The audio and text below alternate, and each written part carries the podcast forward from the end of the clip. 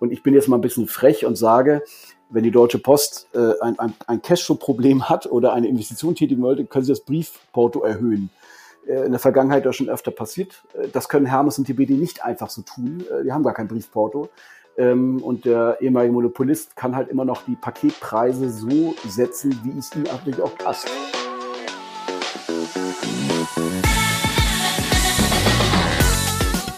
Merchant Day Podcast. Alles zum Thema E-Commerce, digitale Marktplätze und Online-Marketing.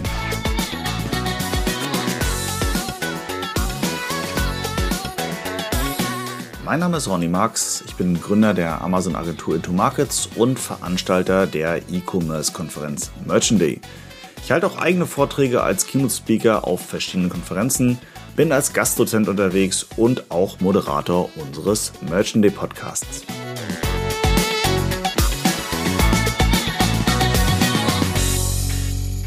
Willkommen zu einer neuen Folge Merchant Podcast. Und natürlich geht's heute auch mal wieder um das Thema E-Commerce, denn das ist das, wo unser Herz dafür schlägt. Und deswegen haben wir uns heute auch mal wieder einen neuen spannenden Gast eingeladen, den Gunnar Anna von Parcel Lock. Und der Gunnar wird uns heute eine ganze Menge zum Thema Versand, zum Thema Logistik, vor allen Dingen international ähm, Fragen beantworten. Ich freue mich sehr, Gunnar, dass du da bist, dass du heute dir die Zeit genommen hast. Ich glaube, bei euch ist auch eine Menge los und dass wir heute mal über einen lockeren Austausch zum Thema Logistik reden können. Ja, vielen Dank, Ronny, für die Einladung. Ich freue mich sehr, dabei sein zu dürfen. Super, ich freue mich vor allen Dingen, dass, äh, wie gesagt, dass das klappt, denn tatsächlich ist es ja jetzt Q4. Q4 ist auf allen Seiten immer viel los. Ähm, E-Commerce brummt. Äh, für, für viele Versandhändler und für Online-Händler ist jetzt so die wichtigste Zeit im Jahr, wo der Hauptumsatz gemacht wird. Äh, lockere Frage vorweg, Q4 wahrscheinlich auch bei euch ein stressiges, äh, stressiger Zeitraum, oder? Ja, ist klar, es ist sehr viel mehr los als sonst, wobei jetzt Corona-bedingt muss man sagen, ist Q1 schon fast wie Q4. ähm, die, das, die, die Wachstumszahlen sind ja äh, unglaublich hoch und äh, deswegen ist das ganze Jahr schon bei uns äh, sind sehr, sehr hohe Zahlen. Es gab nicht mal ein Sommerloch. Aber Q4 natürlich jetzt mit, mit den berühmt-berüchtigten äh, E-Commerce-Tagen äh, wie, wie Black Friday und Cyber Monday und was noch alles kommt, plus Vorweihnachtsgeschäft, ist natürlich jetzt nochmal mehr los. Ja, definitiv. Also das, das merken wir heute auch besonders. Und du hast es eben auch angesprochen. Ähm, Corona hat ja eine ganze Menge verändert, ähm, gefühlt ähm, vieles durcheinander gewürfelt. Ähm, das merken wir als Dienstleister auch. Aber ich denke mal, du hast es eben gesagt, äh, es ist bei euch tatsächlich, hat sich auch einiges verschoben. Kannst du mal so ein, zwei Worte dazu sagen, was jetzt äh, die Pandemie auch vor allen Dingen im, in eurem Versand-Logistikbereich für Auswirkungen hatte? Kann man das irgendwie so relativ kurz zusammenfassen? Ich denke, da kann man eine ganze Menge sagen. Aber die, so die Haupteinflussfaktoren, ähm, was, was war das bei euch? Ja, also ganz kurz mal zu Parcelock. Wir ja, sind gerne. ein Softwareunternehmen und konsolidieren die drei Paketdienstleister ähm, GLS, DPD und Hermes. Ähm, bei uns sind das so die Themen Mehrfamilienhaus, ähm, Locker und, und öffentlicher Locker, also analog zur DL-Packstation. Allerdings sind wir offen, jeder kann zustellen. Und da haben wir natürlich sehr stark gemerkt, dass die Leute zu Hause sind, äh, nicht mehr so viel unterwegs sind. Äh, wir haben ja mit der Hamburg-Box zusammen mit der Hochbahn der Deutschen Bahn ein Pilot mit öffentlichen Paketstationen in 22 Bahnhöfen in Hamburg. Und da merkte man schon, ähm, dass sich Sendungsströme verändern. Ähm, sag mal, locker wie im Hauptbahnhof Süd deutlich weniger Frequenz hatten als zum Beispiel jetzt in der Osterstraße, wer in Hamburg ein bisschen kennt, oder in Hamburg-Barmbek oder Hohe Luft, äh, wo halt dann viel Büro ist, Gastronomie, äh, Fitnessstudio, vielleicht auch ein Wochenmarkt wie in Barmbek dabei ist. Ähm, und diese Sendungsströme sich dann dahin verlagert haben, weit weg natürlich von Fernverkehr hin zu dort, wo Leute leben, arbeiten. Naja, feiern ist in der heutigen Zeit eher schwierig, aber so dieses Konglomerat. Ähm, auf der anderen Seite ist es dann also so, dass sich viel verlagert hat, natürlich auch durch Kontaktbeschränkungen und temporären Laden schließen, ähm, dass die Leute sehr viel online bestellt haben, klar. Ähm, auch sehr viel gesteuert durch Social Media, ich mache mich davon selber nicht frei. Ich habe mir, du weißt gar nicht, ob ich Werbung machen darf, ich sag's trotzdem, ich habe mir ein Peloton-Bike gekauft, ähm, um ein bisschen trainieren zu können, auch drinnen und weniger Fitnessstudio zu machen. Das äh, kam durch, äh, durch eine Social Media Plattform äh, mit einem guten Angebot und da habe ich dann zugeschlagen. Und diese, diese eh schon sehr hohen Wachstumsraten wurden dann natürlich noch durch die Pandemie stark beschleunigt. Ne? Also stationäre Vertriebswege teilweise weggefallen Hersteller wurden natürlich auch dazu gezwungen, ihre, ihre Distributionsstrategien zu überdenken, neue Vertriebswege zu machen, stärker ins D2C zu gehen. Und diese Zahlen sehen wir jetzt einfach. Das ist äh, unglaublich. Wir werden dieses Jahr im E-Commerce wahrscheinlich erstmals die 100 Milliarden Euro Umsatzgrenze knacken. Wahnsinn, ja. Und das ist schon, das ist schon unglaublich. Da reden wir schon von ein Viertel bis ein Drittel mehr Umsatz als noch im Jahr davor. Das ist schon sehr, sehr viel. Also das kann ich, kann ich bestätigen. Und natürlich darfst du Werbung machen, zumal es ja keine Werbung ist. Es ist ja einfach ein Erfahrungsbericht. Insofern äh, sei dir das gestattet. Wir sind hier ähm, ähm, äh, durchaus frei, solche Dinge zuzulassen. Alles gut. Ähm, ja, du hast eben genau, genau, die, die Umsatzzahlen sind angestiegen und zwar kräftig, mächtig. Ähm, das ist natürlich äh, durch die Pandemie, äh, Pandemie bedenkt natürlich viele Leute zu Hause bestellen von dort aus, lassen sich Dinge lieber zuschicken. Das ändert sich gerade so ein bisschen wieder. Jetzt äh, steigen die Zahlen wieder, aber generell freuen sich die Leute auch mal wieder so äh, richtig offline zu shoppen. Glaubst du, wenn wir gerade so dabei sind, ähm, das ist angesprochen, E-Commerce sehr, sehr großen Zuwachs, dass das jetzt die nächsten Jahre so bleibt, weitergeht oder schwächt sich das deutlich ab? Mal so deine persönliche Meinung dazu. Ich glaube, das bleibt so. Viele Leute haben sich darauf eingeschwungen, ähm, haben es auch bequem gemacht. Natürlich haben wir in Deutschland auch das Thema, das ist in anderen Ländern übrigens anders, dieses Thema Haustürzustellung. Da sind wir in Deutschland schon als, als Kunde verwöhnt. Für die Paketdienstleister ist es nicht ganz so erfreulich, weil die berühmt-berüchtigte letzte Mal natürlich auch viel, viel Geld kostet. Aber ich glaube, dadurch, dass wir so verwöhnt sind, ähm, das Paket tatsächlich in die Haustür zu bekommen und im Moment natürlich durch relativ viele noch Beschränkungen, auch bei, du hast gerade die steigenden Zahlen der, der Pandemie wieder erwähnt. Leute bleiben immer noch zu Hause. Das heißt, für viele Leute ist es bequem, auch, auch Essen, ähm, Supermarktartikel, äh, sich einfach nach Hause zu bestellen. Und ich glaube, die Wachstumsraten werden mehr oder minder konstant bleiben, weil sich die Vertriebswege und das Konsumentenverhalten komplett geändert hat. Und ich glaube, wir werden es nicht mehr zurückdrehen können. Was sich, glaube ich, gedreht hat, ist, dass Leute natürlich auch wieder Leute sehen wollen, essen gehen. Also ich glaube, dieses Thema äh, im kleineren Kreise mal wieder irgendwie eine schöne Zeit zu verbringen oder auch mal offline shoppen zu gehen und Sachen anzuprobieren, das wird durchaus bleiben. Aber ansonsten dieses ganze Thema, ähm, die üblichen Güter, die gut zu verschicken sind, wird, glaube ich, im E-Commerce, also dieser Boom wird ungebrochen bleiben. Das, das vermute ich auch. Ähm, das letztendlich ist, ist eine, eine Einschätzung, die ich teile. Äh, tatsächlich ist es auch, wenn ich mal in mein äh, privates, persönliches Leben gucke, ähm, ich war vorher schon echt ein E-Commerce-Nerd, muss man sagen. Also auch aus Kundensicht äh, natürlich auch berufsbedingt ein Stück weit sehr stark an Amazon angeknüpft. Bestelle ich mittlerweile relativ viel. Ähm, das ist bequem, das geht, geht schnell. Ich komm, bekomme meine Sachen gut nach Hause. Ich muss nicht raus. Das ist natürlich unabhängig von der Pandemie eine ganz, ganz komfortable Situation. Aber ähm, was natürlich dabei dann auch steigt, das merkt man. Also ich privat, persönlich, auch wenn ich auf den Straßen unterwegs bin, dass natürlich äh, die Versanddienstleister in den Städten und die ganzen äh, ähm, LKWs auf den Autobahnen stark zugenommen haben. Jetzt kann ich natürlich nicht reingucken, die LKWs. Ich vermute mal, das ist jetzt nicht alles immer nur Endkundenware die, oder, oder B2B-Ware, die durch die Gegend geschippert wird. Ähm, aber auffällig ist das schon, dass äh, deutlich mehr Versanddienstleister auf den Straßen unterwegs sind. Ist das eine Einschätzung, die ich als, als sage ich mal, Laie, Logistikleihe nur so von außen wahrnehme oder würdest du die teilen oder kannst, kannst du dazu ein paar, paar Zahlen nennen? Ja, das ist sicherlich, das ist sicherlich so. Ähm, wenn wir sehen, dass ein, der E-Commerce äh, gewachsen ist um rund ein Viertel, ja, und wir, wie ich schon von gesagt habe, der Gesamtumsatz dieses Jahr erstmals voraussichtlich die 100 Milliarden übertreffen wird, dann müssen natürlich mehr Güter unterwegs sein, damit auch mehr Lastwagen. Problem ist natürlich, wir haben einfach auch weniger Platz in den Städten. Also man sieht es ja immer schon, also sieht man nicht auf der Autobahn, man sieht sie ja auch oft in zweiter Reihe stehen, weil wo sollen sie auch hin? Ähm, plus, wir haben natürlich auch, also wir, wir, wir gucken ja auch mal ein bisschen missgünstig durch den Brexit nach, nach UK rüber und, und lächeln so ein bisschen nonchalant über das Problem mit zu wenig Fahrer. Das ja. Problem haben wir ja auch, auch hier. Es ist halt noch nicht ganz so exorbitant, aber auch hier haben wir natürlich ein exzellentes äh, oder eher ein, ein exorbitantes, ähm, einen exorbitanten Mangel an Fahrern oder überhaupt an, an Fachkräften. Und deswegen ähm, ist es schon eher schwierig, das ganze Paketvolumen zu bewältigen. Ähm, ich glaube, die Paketdienstleister könnten noch sehr viel mehr einstellen, wenn sie einfach noch viel mehr Möglichkeiten hätten, überhaupt an entsprechende Fachkräfte ranzukommen. Wir würden also wahrscheinlich, nehme ich mal an, noch, noch viel mehr Lastwagen sehen, wenn es nur ginge. Das ist ein Kapitalthema. Lastwagen kosten auch Geld. Plus natürlich gibt es auch immer mehr Restriktionen äh, in den Städten äh, bezüglich der Emissionen. Das heißt, es muss auch auf, auf E-Mobilität umgestellt werden. Das kostet auch Geld. Ja. Ähm, man darf eins nicht vergessen, ich gucke natürlich mit einer etwas anderen Brille drauf. Die Deutsche Post ist natürlich ein, ein, ein sehr großer Mitbewerber und ehemaliger Monopolist meiner Gesellschafter. Die ja DPD und Hermes sind zu jeweils 50 Prozent. Und ich bin jetzt mal ein bisschen frech und sage, wenn die Deutsche Post äh, ein, ein, ein Cashflow-Problem hat oder eine Investition tätigen wollte, können sie das Briefporto erhöhen.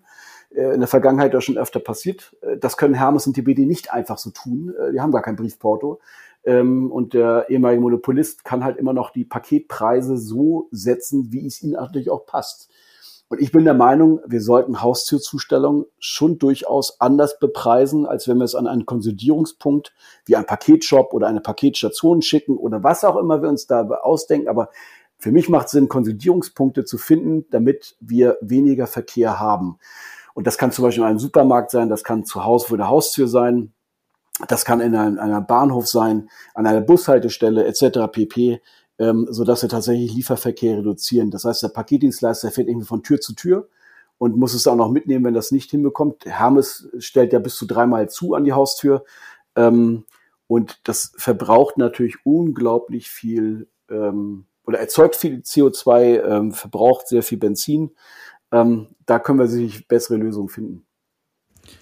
Kann ich, kann ich bestätigen. Ich meine, letztendlich auch als, auch wiederum als Endkunde gesehen, finde ich die, äh, sag mal, Sammelstationen, Paketstationen eine sehr viel bequemere Möglichkeit, auch Retouren abzuschicken, ne? weil ich natürlich mich nicht bei, äh, bei der Post in die Schlange stellen muss, sondern einfach sagen kann, okay, es passt mir jetzt um 21 Uhr, Kinder sind ins Bett gebracht, ich äh, ähm, gehe noch mal kurz zur Paketstation und bringe meine Amazon-Retouren zum Beispiel weg. Das Absolut. ist, das ist bequem. Ähm, jetzt hast du es auch eben gerade schon angesprochen, die Straßen werden voller, CO2-Emissionen ähm, das war und ist ja immer noch so ein bisschen im Gespräch. Ähm, äh, Stichwort Sondersteuer für E-Commerce nach dem Motto, die ähm, äh, sagen wir, lokalen Infrastrukturen, Straßen werden stärker genutzt. Das muss irgendwie anders besteuert werden. Strafsteuer war mal so ein bisschen äh, die Rede. Dann gibt's wieder die anderen, die sagen, naja, äh, ähm, wenn jetzt hier der, der Paketzusteller durchfährt und ähm, 20, 30 Haushalte gleichzeitig in einer Straße bedient, ähm, dann ist das umweltfreundlicher, als wenn 20, 30 Haushalte in die Innenstadt fahren mit ihren Autos und dort einkaufen. Mhm. Ähm, schlägst du dich auf einen der beiden Lager und äh, würdest du das irgendwie begründen können? Ja, ich bin immer ein großer Fan des, des, des freien Marktes und der freien Entscheidung. Und ähm, Steuern können immer bedingt äh, Leute zu etwas bewegen. Ähm, ich bin der Meinung, man sollte eigentlich insgesamt bewusster konsumieren. Also ich bin auch natürlich Amazon-Kunde, aber ich nutze sehr viel bei Amazon eigentlich so als, als Shoppingliste und bestelle bei ihm per E-Mail zum Beispiel Bücher bei meinem okay. lokalen Buchhändler und äh, schreibe dem eine E-Mail, der besorgt die Sachen, schreibt mir zurück, wenn die Sachen da sind. Ich hole sie dann ab, wenn ich das nächste Mal so zum Wochenmarkt gehe. Ähm, ich versuche ein bisschen gegenzusteuern in einem ganz, ganz, ganz kleinen Bereich. Und ich bin mir halt nicht sicher, ob man Leute heutzutage noch äh, im Shoppingverhalten ändern kann oder halt auch E-Commerce-Unternehmen besteuern sollte. Das kann man auf, wenn man mal das noch globaler sieht, äh, das ganze Thema Google, Facebook etc., das kann man vielleicht auf Unternehmensbesteuerungssicht anders machen. Aber ich bin dagegen, äh, Konsumentenverhalten in irgendeiner Art und Weise anders zu besteuern. Ich glaube, das ist kein Anreiz, der wirklich interessant ist. Ich halte nichts von dem Ansatz, im Prinzip eine Art Strafsteuer zu machen. Ich finde irgendwie Incentive zu setzen, etwas zu zu, anders zu konsumieren, schöner und freudvoller als der, der mahnende Zeigefinger im, im Rahmen einer Steuer. Und ich glaube, es wird auch nichts wirklich ändern. Also wenn ich persönlich jetzt morgen mir, äh, keine Ahnung, ein Sweatshirt kaufe bei Esprit und das kostet 79 Euro und das kostet jetzt aber, weil es E-Commerce ist und das kann Esprit aus welchen Gründen auch immer vielleicht auch marktseitig auf mich abwälzen, ich zahle dann 81 Euro, das interessiert mich ja jetzt nicht wirklich. Wenn man ganz, wirklich mal ganz, ganz frank und frei das so sieht. Ich glaube, es macht sehr viel Sinn, wenn wir uns alle als Konsumenten ein bisschen bewusster sind. Äh, jetzt haben wir ja auch wieder den, den, den großen Gipfel in, in, in Schottland, wo wir drüber nachdenken, ähm, wie wir den Klimawandel aufhalten können und, und, und, zu besseren Bedingungen für uns bringen können. Ähm, da ist unser Verhalten schon, schon sehr, sehr stark äh, für verantwortlich. Und ich denke mal, jeder soll sich überlegen, ob er sich jetzt tatsächlich für fünf Euro ein, ein T-Shirt noch kaufen muss, wo er weiß, das trägt er vielleicht fünfmal und dann kauft er wieder das nächste, äh, als dass man jetzt E-Commerce-Unternehmen besteuert dafür, dass sie ihr Business machen. Ja. Ja, absolut. Ähm, letztendlich gut, das ist ja, das ist ja noch eine, eine persönliche Einstellung, auch eine ökologische ähm, Einstellung und natürlich eine Fairtrade. Und ähm, naja, ich meine, wenn ich ein T-Shirt für 5 Euro kaufe oder für, für 50 Euro, das ist schon ein Unterschied und ähm, ich glaube, das sollte auch jedem bewusst sein. Aber das muss auch jeder selbst einschätzen. Ähm, mich würde nochmal deine Meinung interessieren, wenn wir jetzt äh, nochmal so Richtung ähm, die Stadt verlassen und so außen, außerhalb der Stadt mal schauen, speziell auf den Autobahnen, weil ähm, ich es vorhin schon mal kurz erwähnt, ähm, ich, ist mir neulich gerade wieder passiert, auf meiner Lieblingshassstrecke von Hamburg nach Hannover, die A7, ähm, super, super nervige Strecke. Mhm. Ähm, ne, die, die Biopause musste dann doch mal kurz sein und äh, ich musste, glaube ich, einen, einen Rasthof musste ich halt auslassen, ähm, weil es kaum möglich war, sein Auto da abzustellen, weil alles voll mit LKWs war. Und das ist schon echt, echt richtig krass. Ne? Also die, die meisten LKWs stehen natürlich dann, weil sie es nicht anders können. Man muss aber sagen, das sind, ist ja nicht deren Schuld und ich möchte auch nicht deren Haut stecken, weil sie natürlich ihre Pausen machen müssen, sind sie gesetzlich verpflichtet und so weiter. Wenn sie es nicht anhalten, gibt es für sie und für die Unternehmer hohe Strafen. Auch gesundheitlich sollten sie es äh, natürlich nicht übertreiben. Aber die Autohöfe sind voll und zwar randvoll. Wenn ich da mit einem Auto ankomme, kriege ich kaum noch einen Parkplatz. Ähm, mhm. Stichwort Kollaps, wenn das jetzt so weitergeht, weiter wächst. Ähm, wie kriegen wir das Problem gelöst aus deiner Sicht? Ja, also wenn man sich das mal anguckt aus, aus der Adler-Perspektive, dann ist ja dieses Thema, ich vertreibe oder ich fahre Güter mit dem LKW aus, sowieso widersinnig. Ich meine, dafür haben wir eine, eine Deutsche Bahn oder natürlich auch Wettbewerber davon der Güterverkehr gehört für mich auf den großen Strecken ganz klar auf die Schiene und nicht auf die Autobahn. Ähm, ich bin ursprünglich aus Kiel, arbeite in Hamburg, wohne in Frankfurt. Ich bin also auch viel unterwegs. Und egal, wo ich hinkomme, das ist ja nicht nur Hamburg, Hannover, das ist auch ganz Hessen, ist voll mit Verkehr. Und immer von A nach B zu kommen, ist ja wirklich eine Herausforderung. Man kann ja heute kaum noch losfahren, ähm, weil auch viel Verkehr sich natürlich auf Individualverkehr konzentriert, weil die Leute natürlich lieber im eigenen Auto fahren als mit äh, als mit öffentlichen Verkehrsmitteln in, in Pandemiezeiten, ähm, dass man gar nicht mehr sagen kann, wann man wirklich ankommt, weil man gar nicht weiß, was einem an Verkehr bevorsteht. Ich bin der Meinung, dass der Verkehr eigentlich auf die Schiene wird und nicht auf die Straßen und man dann tatsächlich nur noch die Reststrecken, die halt nicht per Bahn gemacht werden können, weil entsprechend die Schienen nicht da sind und man das ins nächste Lager fährt, das dann verlagert tatsächlich auf den Lkw-Verkehr und die quasi nur noch die, die, die Zusatzschichten machen. Aber das ist natürlich ein unglaublicher Lenkungsstrom an Investitionen, der uns bevorstehen würde, wo ich mir nicht sicher bin, ob das tatsächlich jemand mal wirklich angreift. Aber ansonsten sehe ich eigentlich keinerlei Chancen, das tatsächlich zu beheben. Also unser Konsumverhalten wird sich nicht signifikant ändern. Äh, eher im Gegenteil. Wir, wir sind ja als Mensch eher bequem und äh, gehen den Weg des geringsten Widerstands. Und natürlich bietet Amazon da auch äh, unglaubliche Convenience für den Kunden. Ja, deswegen ist es so einfach, schnell etwas zu bestellen und es ist unfassbar schnell da. Ähm, man kriegt ja fast keinen Artikel mehr. Ähm, fast kein Artikel braucht länger als einen Tag zu kommen, außer es ist halt etwas Exotisches oder man hat gerade etwas gebrochene Lieferketten, aber das ist ja nur ein aktueller Zustand, das wird sich in zwei Jahren ja wieder behoben haben. Ähm, ich bin der Meinung, wir müssen tatsächlich richtig was an Investitionen, als, nicht nur als Deutschland, auch an umliegende Länder das in die Hand nehmen, um den Güterverkehr komplett anders aufzustellen zukünftig. Und das ist ein Riesenthema. Kleine Verschnaufpause zur Halbzeit und ein wenig Werbung in eigener Sache. Wenn ihr Unterstützung bei den Themen Amazon SEO, Amazon PPC oder Amazon DSP braucht, dann ist Into Markets genau die richtige Anlaufstelle für euch. Wir helfen Sellern, Vendoren, Marken und Herstellern auf einem der wichtigsten Marktplätze der Welt, mehr Umsatz, mehr Sichtbarkeit und mehr Erfolg zu erreichen. Unser 30-köpfiges Team aus Amazon-Experten hat schon über 150 Projekte erfolgreich umgesetzt. Ob Startup, Mittelstand oder Global Big Player. Into Markets ist die Amazon-Agentur für Deutschland und Europa. Mehr Informationen und Kontaktmöglichkeiten auf intomarkets.com. Du kommst jetzt selber aus dem Norden, Kiel hast du gesagt, Hamburg, das ist ähm, alles äh, relativ weit nördlich. Ähm, wenn wir mal so von Hamburg Richtung äh, Lübeck schauen, auf der A1 möchte, möchte ich meinen, war das. Da gibt es so eine Teststrecke, die schon seit Jahren irgendwie jetzt da, da ist oder zumindest jetzt schon mal jetzt fertiggestellt wurde, seit einiger Zeit noch nicht genutzt wird, ähm, für Oberleitungen von LKWs, wo sie quasi mit Strom versorgt werden, um äh, so ein bisschen Emissionen wahrscheinlich zu reduzieren. Ähm, Stichwort, wenn die LKWs dann mit Strom statt mit Diesel fahren und wenn sie vielleicht autonom fahren, und gar keine Pausen mehr machen müssten. Ja, Fahrer könnten beispielsweise während der Fahrt schlafen. Da haben wir zumindest die Rasthöfe wieder ein bisschen leerer. Kann das eine Möglichkeit sein, die Straßen aufzuräumen aus deiner Sicht? Ja, das gibt's äh, südlich von, von Frankfurt gibt's das auch. Ähm, auf der A5.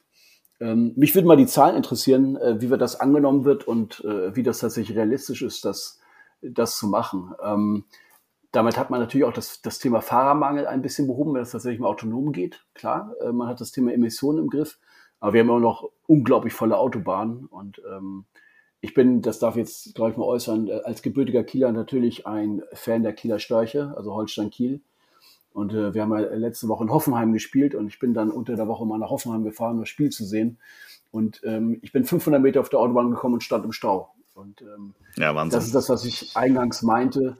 Ähm, das macht überhaupt gar keine Freude mehr, überhaupt nach Autobahn zu fahren, außer man kommt vielleicht auf, ist auf exotischen Strecken unterwegs zwischen drei und vier Uhr morgens so ungefähr. Ähm, aber überall um die Metropolen herum, Ruhrgebiet ist ja noch furchtbarer. Man, man kann ja kaum noch losfahren und steht eigentlich schon wieder.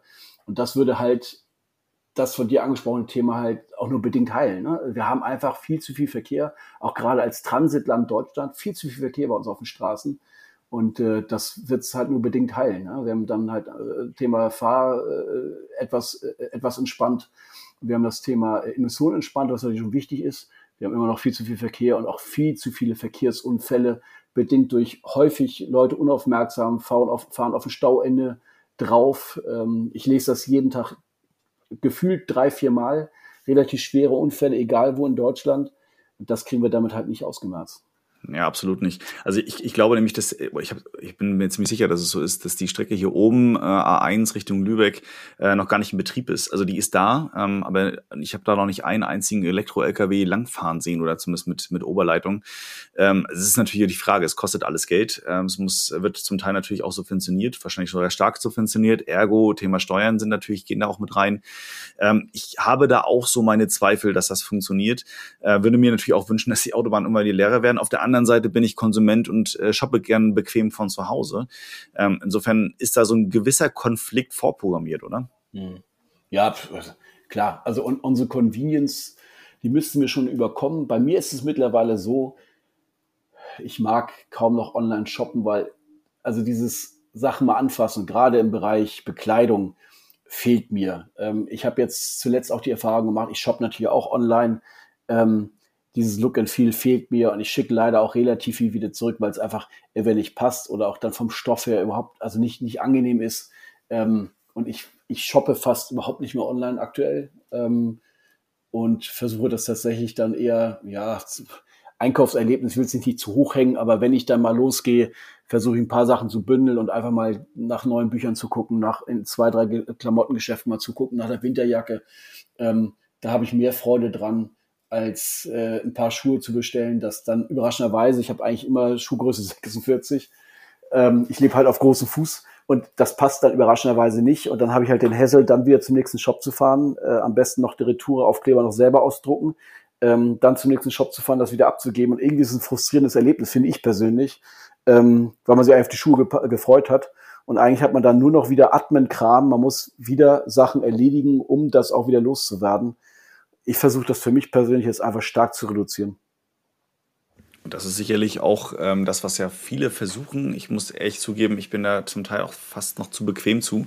Ähm, und grundsätzlich habe ich mich sehr daran gewöhnt. Wir hatten neulich das gerade bei uns äh, in der Agentur mal das Thema, ähm, was wird zu machen, wenn, wenn morgen Amazon nicht mehr da wäre. So äh, Katastrophe. Und wenn dann am besten noch äh, ähm, Spotify und Netflix äh, nicht mehr da ist, äh, dann wüsste ich gar nichts mehr mit mir anzufangen. Also, das ist schon Wahnsinn. Auch gerade die Pandemie hat es nochmal ein bisschen verstärkt, so dieses, dieses Gefühl, von zu Hause aus irgendwie alles machen und bestellen zu können. Ja, das ist bei mir ähnlich. Also ich meine, ich habe wahrscheinlich wie 82 Millionen andere Deutsche natürlich auch die Pandemie genutzt, ein bisschen auf, aufzuräumen und Sachen bei eBay Kleinanzeigen einzustellen und, und ein paar Sachen loszuwerden, ein bisschen zu entschlacken. Auf der anderen Seite habe ich natürlich auch wieder Sachen gekauft. Das war dann letztendlich ein Nullsummenspiel. Aber äh, natürlich, also wir haben so viel Convenience dadurch durch, durch Plattformen gewonnen, wo man einfach mal schnell was kauft, auch relativ schnell mal was verkauft. Ähm, man würde schon ziemlich blöd aus der, aus der äh, blöde gucken, um, wenn das nicht mehr existieren würde. Absolut. Also hoffen wir mal das Beste, dass es bleibt. Aber nochmal Stichwort Bestellungen. Ähm, ich meine, ich gucke jetzt gerade auf die Uhr. Wir sprechen ungefähr 22 Minuten. Ähm, ich sitze hier bei mir im Homeoffice, ähm, habe einen guten Blick äh, durchs Fenster auf die Straße, die quasi hier vor uns ist, eine Spielstraße, ähm, relativ viele, viele äh, Häuschen, Wohnungen und so weiter und so fort. Und während wir sprechen, habe ich jetzt hier mindestens schon mal zwei Paketdienst, äh, äh Paketdienste vorbeifahren sehen. Einmal war das, glaube ich, Amazon Logistics und ähm, ich glaube, das andere waren, waren Hermes Transporter und und ich bin mir sehr sicher, dass heute auch die anderen DHL und DPD, wahrscheinlich vielleicht sogar noch UPS, mindestens einmal hier durch die Straße fahren. Mit Sicherheit. Das heißt, so in summa summarum kommen hier ähm, jeden Tag äh, drei bis fünf unterschiedliche Lieferdienste vorbei. Jetzt hat UPS natürlich so ein bisschen eher Richtung äh, B2B noch aufgestellt äh, und die anderen äh, benannten sind natürlich stark auch für Konsumenten, Endkonsumenten, äh, Zulieferer bekannt. Ähm, das ist ein Wust an die Lieferdiensten. Jetzt kenne ich die internationalen Märkte nicht, aber gefühlt haben wir das nur in Deutschland. Und die Frage, brauchen wir so viele unterschiedliche Lieferdienste oder wäre nicht ein oder zwei äh, ausreichen, damit vielleicht auch da ein bisschen Ordnung reinkriegen? ja, ähm, und es ist ja auch ein, ein relativ harter Wettbewerb, darf man nicht vergessen. Total, ja. Ähm, von daher, also wir brauchen, glaube ich, eher nicht. Ähm, wenn man sich mal 2C anguckt, und äh, ich hoffe, ich trete jetzt keinem auf die, zu sehr auf die, auf die äh, Füße, aber äh, im 2C-Anteil bei den Paketdienstleistern ist ja die DRL schon deutlich vorne. Die Amazon Logistics natürlich allein durch ihren Marketplace und durch die eigenen äh, äh, Waren äh, natürlich auch sehr, sehr stark. Und dann ist auf äh, auch die Hermes dort, ähm, ob auf Platz zwei oder Platz drei, vermag ich nicht zu sagen, die Zahlen sind so nicht bekannt. Und dann kommt aber auch schon relativ weiter Abstand zu den nächsten Playern. Also diese drei genannten sind schon die bedeutendsten Player im deutschen Markt. Und ich vermute mal, die machen mit Sicherheit 85, 90 Prozent des, des Marktvolumens aus. Ähm, die anderen machen dann auch sehr viel To-B, wie du schon eben angesprochen hast, oder haben noch einen relativ geringen äh, To-C-Anteil. Ähm, wofür wir ja als Passlog stehen, ist ja tatsächlich Konsolidierung des Marktes, äh, die letzte Meile, ähm, offenes System. Wer aus Hamburg kennt, äh, Ronny, du kennst es vielleicht, Chris Kochtüte. Ja, kenn ich. Ähm, das ist, äh, Chris macht etwas ähnlich wie, wie HelloFresh, äh, kleiner und lokaler. Ähm, der stellt seine Kochboxen zusammen, hat, hat ein Newsletter und die Leute bestellen sich einfach das, was nach seinen Rezepten dann im Prinzip äh, gekocht wird. Und äh, sehr, sehr lecker, by the way. Und äh, Chris ist einer von unseren Partnern, der unsere Paketstation in Hamburg sehr, sehr eifrig nutzt und ist einer der stärksten Carrier, sage ich mal, also einer der stärksten Nutzer, Nutzer der Paketstation.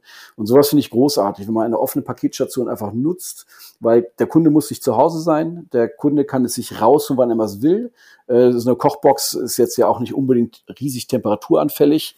Ähm, und das ist einfach so, dass sowohl der, der Zusteller, in diesem Fall halt Chris, seine Mitarbeiter und auch der Kunde sich auch ein bisschen Wege sparen. Ja, das, man bestellt sich ja normalerweise in eine Station, die jetzt man kommt so dran vorbei, weil man nach Hause fährt von der Arbeit oder die ist eh in der Nähe von der Wohnung.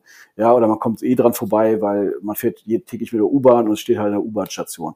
Sowas finde ich persönlich großartig und das sollte es noch viel mehr geben. Und wir haben in Deutschland halt das Thema, wir haben zu viel geschlossene Systeme. Äh, in diesem Fall ist natürlich auch die DRL-Packstation, kennt ja jeder, das große das große gelbe Automat ist eine geschlossene Station. Nur DRL kann sie nutzen für DRL-Sendungen. Amazon Logistics macht es ähnlich mit seinen Amazon Locker, die kennt man ja auch, äh, diese Anthrazitfarben stehen sehr viel so auch an, gerade an Tankstellen. Ähm, und das macht für mich persönlich keinen Sinn. Wir haben damit genau diesen Lieferverkehr, den du auch eben noch skizziert hast, weiterhin. Ja, Leute müssen zu zwei, drei Paketstationen fahren, um sich was abzuholen. Und in meinen Augen macht es Sinn, wenn man eine offene Station hat, die wirklich jeder zustellen kann. Aber das ist, was ich eingangs sagte, ein, ein recht harter Wettbewerb, äh, auch über, aber natürlich über die Preise, aber auch um, um Fahrer anzuwerben, ähm, Marktanteile, natürlich auch, um bei, beim, bei den E-Commerce-Händlern möglichst weit vorne zu sein. Ähm, das macht es unglaublich schwierig, da für eine, für eine Veränderung zu sagen. Und deswegen haben wir in Hamburg unter anderem mit der Deutschen Bahn Hochbahn mal einen Piloten gestartet vor bald zwei Jahren, um zu schauen, wie auch Leute das annehmen, wie auch der E-Commerce-Handel das annimmt, ähm, was man auch für Schlussfolgerungen rausziehen kann aus den Standorten. Was wird eher angenommen? Natürlich Corona-bedingt etwas verzerrt. Ich habe es eingangs gesagt, der Fernverkehrsbahnhöfe kommen natürlich im Moment nicht so gut an, weil auch da sind die Frequenzen zwar langsam wieder hoch, aber über einen Ablauf von zwei Jahren fast kann man natürlich sehen, ist das relativ wenig. Und wer sich in Hamburg ein bisschen auskennt, ich habe es eingangs schon gesagt, so hohe Luft, Osterstraße, Barmbek äh, laufen exzellent, ähm, weil das halt alles eine Durchmischung ist von Gastronomie, Wohnen, Leben, Büro etc. pp. Wochenmarkt. Ähm, und ich glaube, das ist eine, das ist nicht die Lösung, aber das ist eine der Lösungen, dass man mehr in offene System denkt, mehr in, im Bereich Sharing, was wir auch im, im, im, Bereich Automobil ja schon eher selbstverständlicher sehen, ist es für mich auch eine Paketlogistik. Mehr White-Label-Lösungen, weniger geschlossene Systeme. Und wenn ihr euch anguckt, äh, wie viel Paketshops in, Deutschland es gibt, ich weiß nicht, wie viel 10.000 Paketshops, fast alle sind Mono-Label, weil es von den Paketdienstleistern auch so erwartet wird, weil es ja auch ihr, ihr, äh, ihr Branding ist, ähm, finde ich es ziemlich verrückt, dass es nicht Shops gibt, die tatsächlich mehr oder minder alle anbieten. Und ich kenne nur ganz, ganz wenige Shops in Deutschland, die tatsächlich mehrere Labels vereinen. Und ich bin immer glücklich darüber, wenn ich dorthin kann, weil man ja meistens doch von ein, zwei verschiedenen Paketdienstleistern was hat und man kann es halt alles dann bei einem abwickeln und muss nicht noch zu zwei verschiedenen Shops am besten noch vier, fünf Kilometer entfernt fahren. Ja, absolut. Da sprichst du auch ein Thema an, was mich persönlich auch wiederum nochmal als, als Endkunde extrem nervt.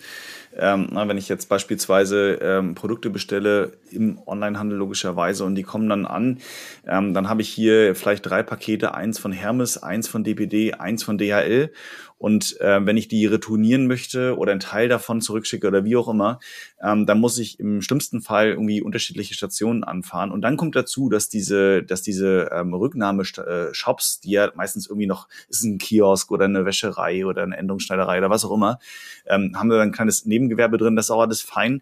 Das Problem ist halt nur manchmal schlecht erreichbar. Äh, hier in Hamburg muss ich ewig durch die Gegend gondeln, wo ich dann noch äh, das irgendwie mein Privatleben vereinbaren kann. Kurz noch jemand das, das Kind aus der Kita abholen mhm. noch Paket rausschmeißen, funktioniert oft nicht, weil die Dinger weit verstreut sind. Was wäre da deine Lösung zu sagen? Äh, du hast es eben angesprochen, das sind dann eher die, die Multimarken-Shops, da kann ich dann alles zurückgeben im Idealfall. Oder aber wir haben halt weniger ähm, Versanddienstleister und damit dann halt auch beispielsweise eine einheitlichere Lösung für diese Paketstationen. Was, was wäre da deine präferierte Lösung? Ja, ich glaube, weniger Versanddienstleister wird einfach nicht funktionieren. Ähm, es gab ja immer mal auch die Bemühungen der Deutschen Post, äh, zum Beispiel die letzte Meile zu vereinen. Ich glaube mal, in, in, ich glaube in Köln oder Bonn gab es auch vor einigen Jahren einen Versuch, sozusagen die Pakete auch der, der Konkurrenz einzusammeln und nur als DRL zuzustellen, was natürlich ein eher Marketing-Gag war, sage ich mal, weil natürlich auch Hermes und alle anderen keinerlei Interesse daran haben, dass die DRL dann mit einem Hermes-Paket an der Haustür klingelt. Ähm, ich glaube, das wird nicht funktionieren. Ähm, ich glaube, es wird funktionieren, wenn man tatsächlich Sammelpunkte hat, wo man Pakete zustellen kann und auch Retouren abgeben kann. Das kann ein Paketshop sein, wobei ich selber sage, also mit den Öffnungszeiten, es gibt auch Paketshops, die haben mittags zu. Also bei mir in der Nähe, der nächstgelegene DHL-Paketshop hat mittags zwei Stunden geschlossen. Das ist, macht schon schwierig und er macht, glaube ich, auch um sechs wieder zu. Das heißt, man muss wirklich seinen Tag so ein bisschen timen, wenn man das erledigen will, nach den, sich nach den Öffnungszeiten dort zu richten. Ähm, ich finde das Thema Paketstation persönlich, natürlich bin ich da auch etwas biased, also sehe ich sehr viel, für sehr viel cleverer an, weil man da einfach 24-7 ran kann. Die sind verkehrsgünstig gelegen, entweder einem Bahnhof oder an einem Supermarkt. Ähm, das Ganze gibt's ja auch als Mehrfamilienhauslösung. Wir haben ja ein, mehrere Partner. Wir sind ja selber ein Softwareunternehmen, aber es gibt ja auch Hardwarepartner, zum Beispiel die Firma Renz in Baden-Württemberg, ist unglaublich stark im Marketing und Vertrieb und natürlich das Produkt auch hervorragend, die Mehrfamilienhaus Quartierslösungen anbieten, wo tatsächlich eine Paketstation in einem Haus, vor einem Haus oder auch als Quartierslösung von zwei, drei Mehrfamilienhäusern genutzt wird, wo der einzige Unterschied ist, die einzigen, also die Nutzer, die das wirklich bedienen können, sind äh, äh, begrenzt auf diesen Adressatenkreis. Eine, eine, öffentliche Station, da kann halt jeder, da kann ich auch als Gunnar Anger aus Hamburg in München mir was zustellen lassen, weil ich am nächsten Tag in München bin. Aber diese Konsolidierungspunkte sind unglaublich wichtig und man darf gar nicht unterschätzen, weil man das Thema Mehrfamilienhaus gar nicht so sieht, weil man ja, man läuft dran vorbei und sieht es vielleicht auch gar nicht, weil es in einer Hecke steht oder auch im Treppenhaus selbst drin steht.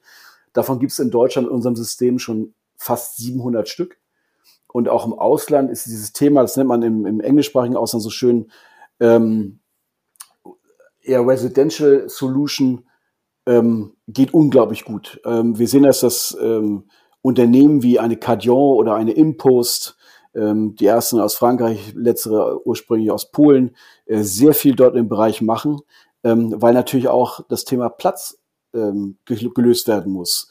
Ähm, eine Stadt Hamburg ist jetzt auch nicht in der Lage, uns für eine Paketstation mal eben vier mal vier Quadratmeter zur Verfügung zu stellen, weil meistens alles irgendwo schon äh, vermietet, verpachtet, für andere Anlässe zugesehen ist oder dort wird eine Baustelle aufgemacht oder ist gerade eine. Und das ist in fast allen Städten und Kommunen so. Das heißt ja auch einfach ein Platzthema. Und ähm, wer sich für Paketstationen ein bisschen interessiert, es gab ja vor einigen Tagen eine, eine Meldung der Deutschen Post, dass sie ihre aktuell 8000 Paketstationen auf knapp 15.000 fast verdoppeln wollen. Das wird auch ein Platzthema werden. Auch Amazon Logistics möchte Paketstationen aufstellen. Auch wir möchten unsere Paketstationen aufstellen. Ähm, so ich glaube, dass wir wegkommen müssen von diesen ähm, ja, äh, Mono-Lösungen hin müssen zu White-Label-Lösungen oder zu systemoffenen Lösungen, ob das ein Paketshops sind oder, oder Paketstationen, entweder halt äh, für, für die Hausbewohner oder halt für alle zugänglich an öffentlichen Plätzen, um das halt alles ein bisschen zu entzerren. Das wäre wär eine schöne Lösung auf jeden Fall. Ich hatte, ähm, weil es jetzt äh, angesprochen ist, DRL-Packstation, ähm, ich weiß nicht mehr, wo ich es jetzt genau gelesen hatte, äh, war letzten Woche irgendwo, ähm, da wurde auch so ein bisschen seitens DRL in Anführungszeichen gejammert, dass, äh, dass die Dinger vom Betrieb her äh, zu teuer sind oder sich kaum lohnen würden, zumindest aus rein wirtschaftlichen äh, Gesichtspunkten, habe mich sehr gewundert, denn ich dachte eigentlich immer, das wäre ähm, auch aus Logistik-Sicht ähm, eigentlich eine, eine ziemlich gute Lösung, dass der DRL-Fahrer nicht die ganzen Haushalte abklappert, beziehungsweise ähm, äh, dort letztendlich auch die, die Pakete einfach reinstecken kann, einfach sagen, hier, pass auf, das ist alles Packstation fertig, die Retouren kann ich gleich wieder mitnehmen. Das ist ein Kreislauf. Ich habe eine anstatt äh, 30 Adressen, die ich anfahren muss. Und trotzdem soll sich das nicht so richtig lohnen. Jetzt sagst du natürlich, die wollen es erhöhen. Ähm, passt das irgendwie nicht eigentlich gar nicht zusammen? Dass ich sage, auf der einen Seite lohnt es sich für mich nicht, auf der anderen Seite verdoppel ich das. Wie, wie, wie äh, passt das zusammen aus deiner Sicht? Es ist ja immer im Leben, wie ich es gerade rechnen möchte. Ne? Äh, ja, gut, das stimmt. Wenn, das ich, ein, ja. wenn ich ein Befürworter bin, äh, rechne ich es mir gut. Und wenn ich sage, das, das rechnet sich nicht, finde ich immer eine Lösung, weil natürlich kostet eine Paketstation Geld. Also wenn man sich vorstellt, so eine 30-fach Paketstation kostet schon fünfstellig. Ja, also völlig auch, auch nach der Konfiguration, wie viele S-Fächer habe, wie viele L-Fächer habe ich. Natürlich, je mehr größer Fächer ich habe, so weniger Pakete passen rein, logischerweise, ähm, umso teurer ist es relativ gesehen. Und natürlich gibt es auch Vandalismus, es gibt Schmierereien, ähm, es gibt immer mal, dass äh, der berühmt-berüchtigte Liter O-Saft aus, ausläuft und von Fach zu Fach runtertropft, was normalerweise nicht passieren darf, aber zumindest einzelne Fächer sind betroffen. Natürlich müssen diese Fächer auch, also die Paketstationen auch versichert sein. Es muss Strom fließen, es muss eine Internetkonnektivität sein, dass man halt entsprechend äh, auch die Fächer öffnen kann, dass man per Remote zugreifen kann. Das kostet schon Geld, gar keine Frage. Wenn ich aber mir anschaue, was es dann kostet, diese 30 Pakete, die man zum Beispiel hat, ähm, fast zu Fuß oder immer wieder mit einem Stopp mit dem, mit dem Zustellfahrzeug per Haustür zustellen zu müssen, dann ist jemand nicht da, dann versuch es bei den Nachbarn, dann stell es vielleicht an die Mülltonne, dann muss ich es doch zum Paketshop bringen und eine Paketbenachrichtigungskarte. Wenn ich das mal alles hochrechne, dann ist eine Paketstation, glaube ich, schon ziemlich gut. Ähm, ist immer die Frage, mit welchem Ziel ich das mache. Und ein Paketshop ist natürlich dann immer schon interessanter aus Paketdienstleister-Sicht, weil ich einen Paketshop aus meiner Erfahrung, ich bin da ja auch kein Experte, aber den gebe ich einen Drucker und einen Scanner, ja, und äh, die kriegen halt eine Vergütung von x Cent pro Paket, also Retoure wie Zustellung. Und damit bin ich als Paketdienstleister ja erstmal raus. Das ist ein Running Business. Eine Paketstation kostet ja erstmal Anschaffungskosten und laufende Kosten. Ähm, von daher natürlich kostet die Geld. Aber die DRL denkt sich natürlich schon was dabei. Die haben ja die Packstation eingeführt, ich glaube Anfang des Jahrtausends und haben natürlich auch ihre Postfilialen relativ stark runtergefahren und sind ja mittlerweile auch sehr stark im, im Partnergeschäft, also wie du schon gesagt hast, äh, Kioske und, und, und Supermärkte und etc. Ähm, aber in dem Rahmen, wie sie die Paketstation hochgefahren haben, haben sie ja die eigenen Filialen ja auch runtergefahren. Und wenn sie angucken, wie viel Personalkosten, Miete etc. gespart werden, äh, dann ist die Packstation, glaube ich, schon ein sehr, sehr interessantes Investment. Gerade wenn man uns die, die, die Volumina anguckt. Also es gibt von Oliver Wyman eine Studie, die ist mittlerweile, glaube ich, auch schon ein Jahr, eineinhalb Jahre alt. Da hatten wir noch drei Milliarden Päckchen und Pakete in Deutschland. Wir hatten letztes Jahr, glaube ich, schon die vier Milliarden Marke geknackt. Und Oliver Wyman sagt, Ende des Jahrzehnts sind es neun Milliarden. Und das war vor der Pandemie.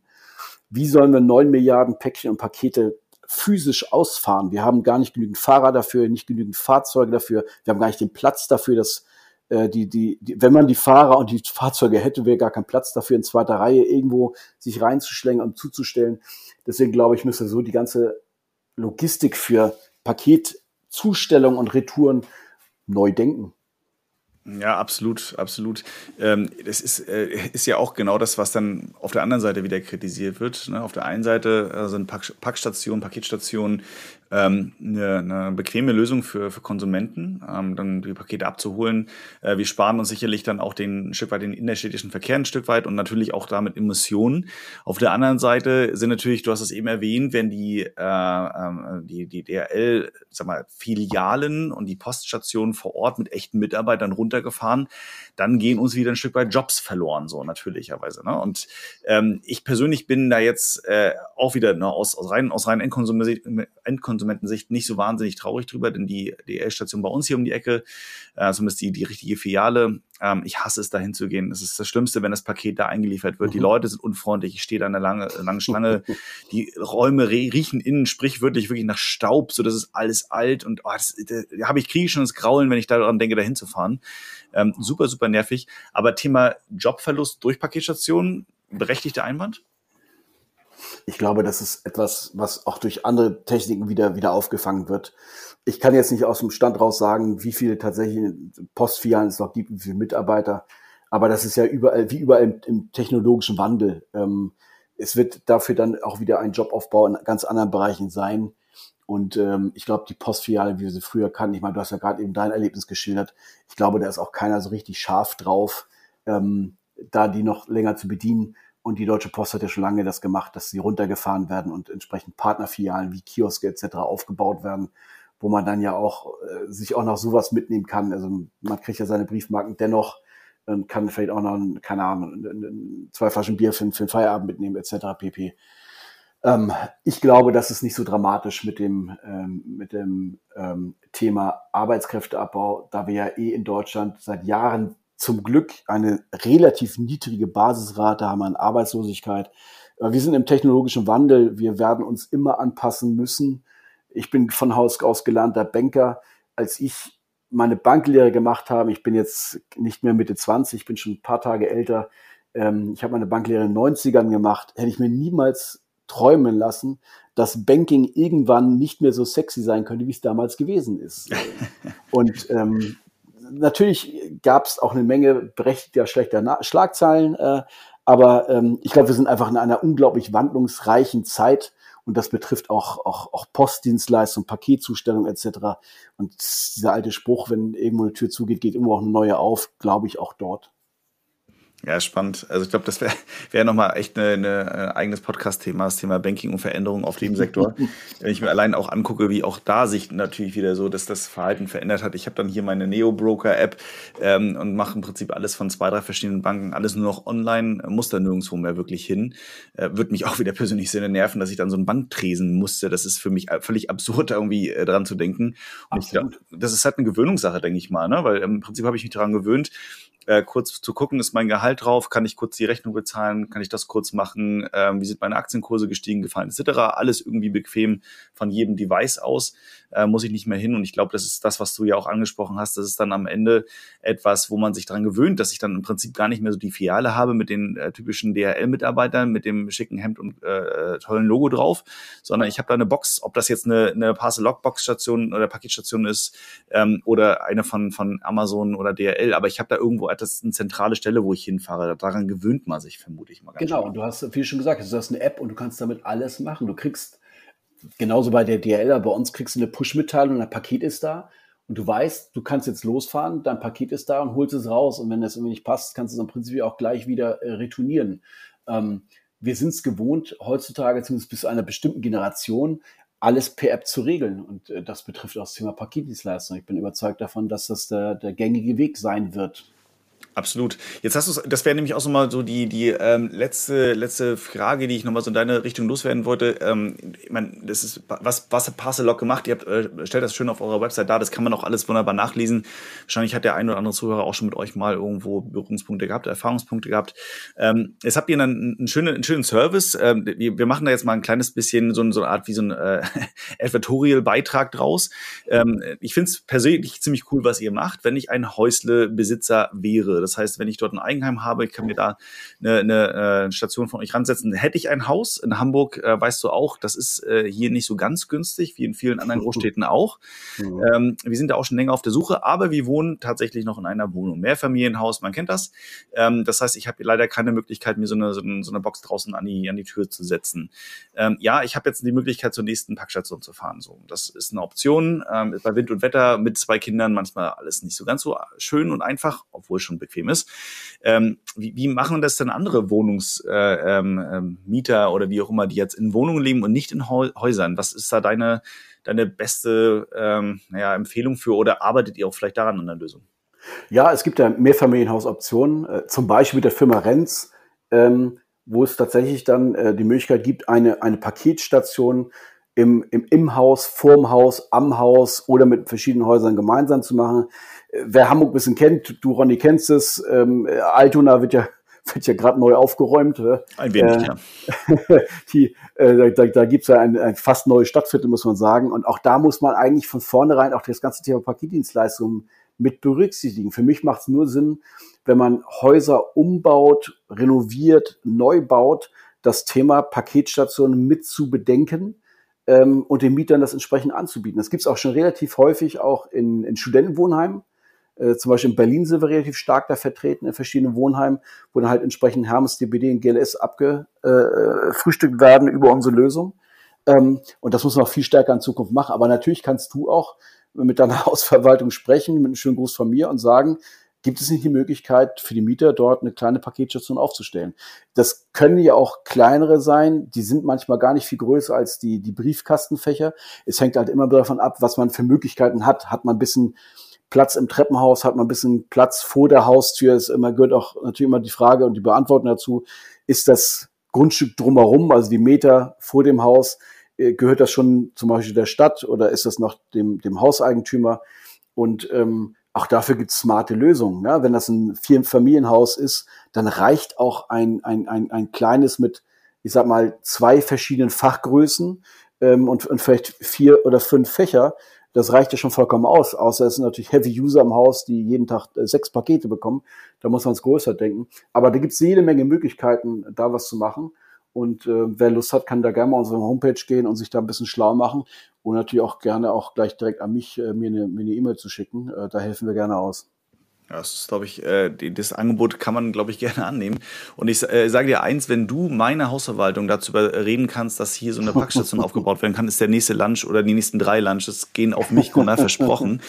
Äh, denn ich, ich weiß nicht, äh, wenn jetzt einige zuhören, äh, gerade das Thema Hausverwaltung, äh, wenn man nur daran denkt, die anzurufen, dann haben wir die nächste Baustelle mal für die nächsten Jahre, was man da vielleicht noch so ein bisschen kundenfreundlicher gestalten kann. Äh, wow, ähm, da sehe ich bei mir so ein bisschen äh, die, die Fälle davon schwimmen, dass das funktioniert. Aber grundsätzlich ähm, finde ich den Ansatz cool. Und ähm, wenn ich da jemals ein Haus besitze, lass uns mal darüber reden. Äh, vielleicht kriege ich da mal so einen kleinen Rabatt für so eine Station, die ich mir draußen dranhänge.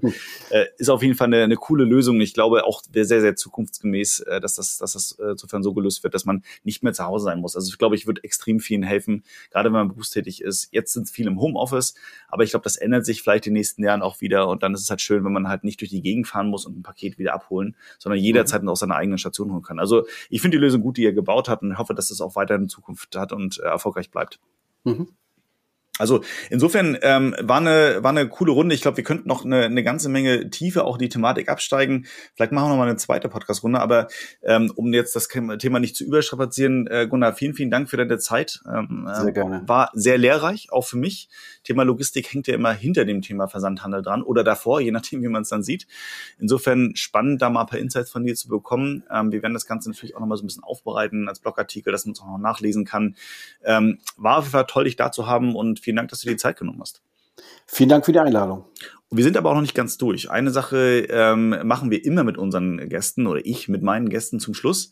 Ich weiß gar nicht, warum ich immer in Wir-Form rede, weil ich mich immer schon so als Team sehe. ähm, kleine, kleine letzte Fragerunde habe ich noch vorbereitet. Das ist äh, tatsächlich auch mit dir vor allen Dingen abgesprochen, soll auch so sein. Ähm, ich möchte vor allen Dingen ganz spontan deine Antworten hören. Äh, wer unseren mhm. Podcast schon mal gehört hat, der weiß so ein bisschen, was da jetzt kommt. Ähm, also, Gunnar, ich stelle jetzt so insgesamt fünf Fragen. Das sind immer so eine Entweder-Oder-Geschichten, wo du ganz spontan reagieren und antworten musst. Ich bin gespannt. Gut, ich höre schon, du machst dich bereit. Perfekt. Dann machen wir, dann machen wir die erste Auftaktfrage. Amazon oder eBay? eBay. Wow, das enttäuscht mich, aber das klären wir später nochmal. Nächste Frage: Spotify oder Radio? Radio. Wow. Nächster Punkt: Fernsehshow oder Netflix-Serie? Netflix-Serien. Ja, wenigstens das, sehr gut. Gehen wir mal ein bisschen raus aus der Fachlichkeit. Porsche oder Fahrrad? Fahrrad. Ah, du musstest lange, hast du gerade den Porsche von ja. dir vor der Haustür gesehen, oder? Nee, ähm, ich fahre wahnsinnig gerne Fahrrad, einfach zu, zu wenig. Äh, ich bin leidenschaftlich Radfahrer. Ich fahre auch sehr gern Spinning in Fitnessstudios. Äh, von daher, Fahrrad ist schon mal eine große Leidenschaft. Aber Porsche ist natürlich ein tolles Auto. Deswegen muss ich wirklich nachdenken. Ja, okay, sehr schön. Und allerletzte Frage, ganz einfach, Geld oder Liebe?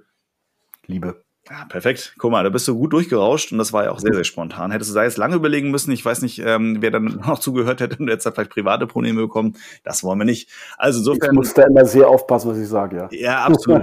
absolut. Zum, zum hätten wir es rausschneiden müssen. Das hätten wir gegen eine Gebühr dann auf jeden Fall gemacht. Ne? Sehr gut. Gunnar, wir sind wirklich durch. Äh, an der Stelle, wie gesagt, nochmal vielen, vielen Dank für deine Zeit, für das sehr, sehr gute Gespräch. Hat mir echt gut gefallen, Spaß gemacht. Ähm, und dann hoffe ich mal, dass wir uns dann bald zum Lunch in Hamburg treffen und äh, wünsche dir und natürlich Parcel Lock viel, viel Erfolg Erfolg für die Zukunft. Vielen herzlichen Dank. Gerne. Mach's gut, Gunnar. Ciao, ciao. Ciao.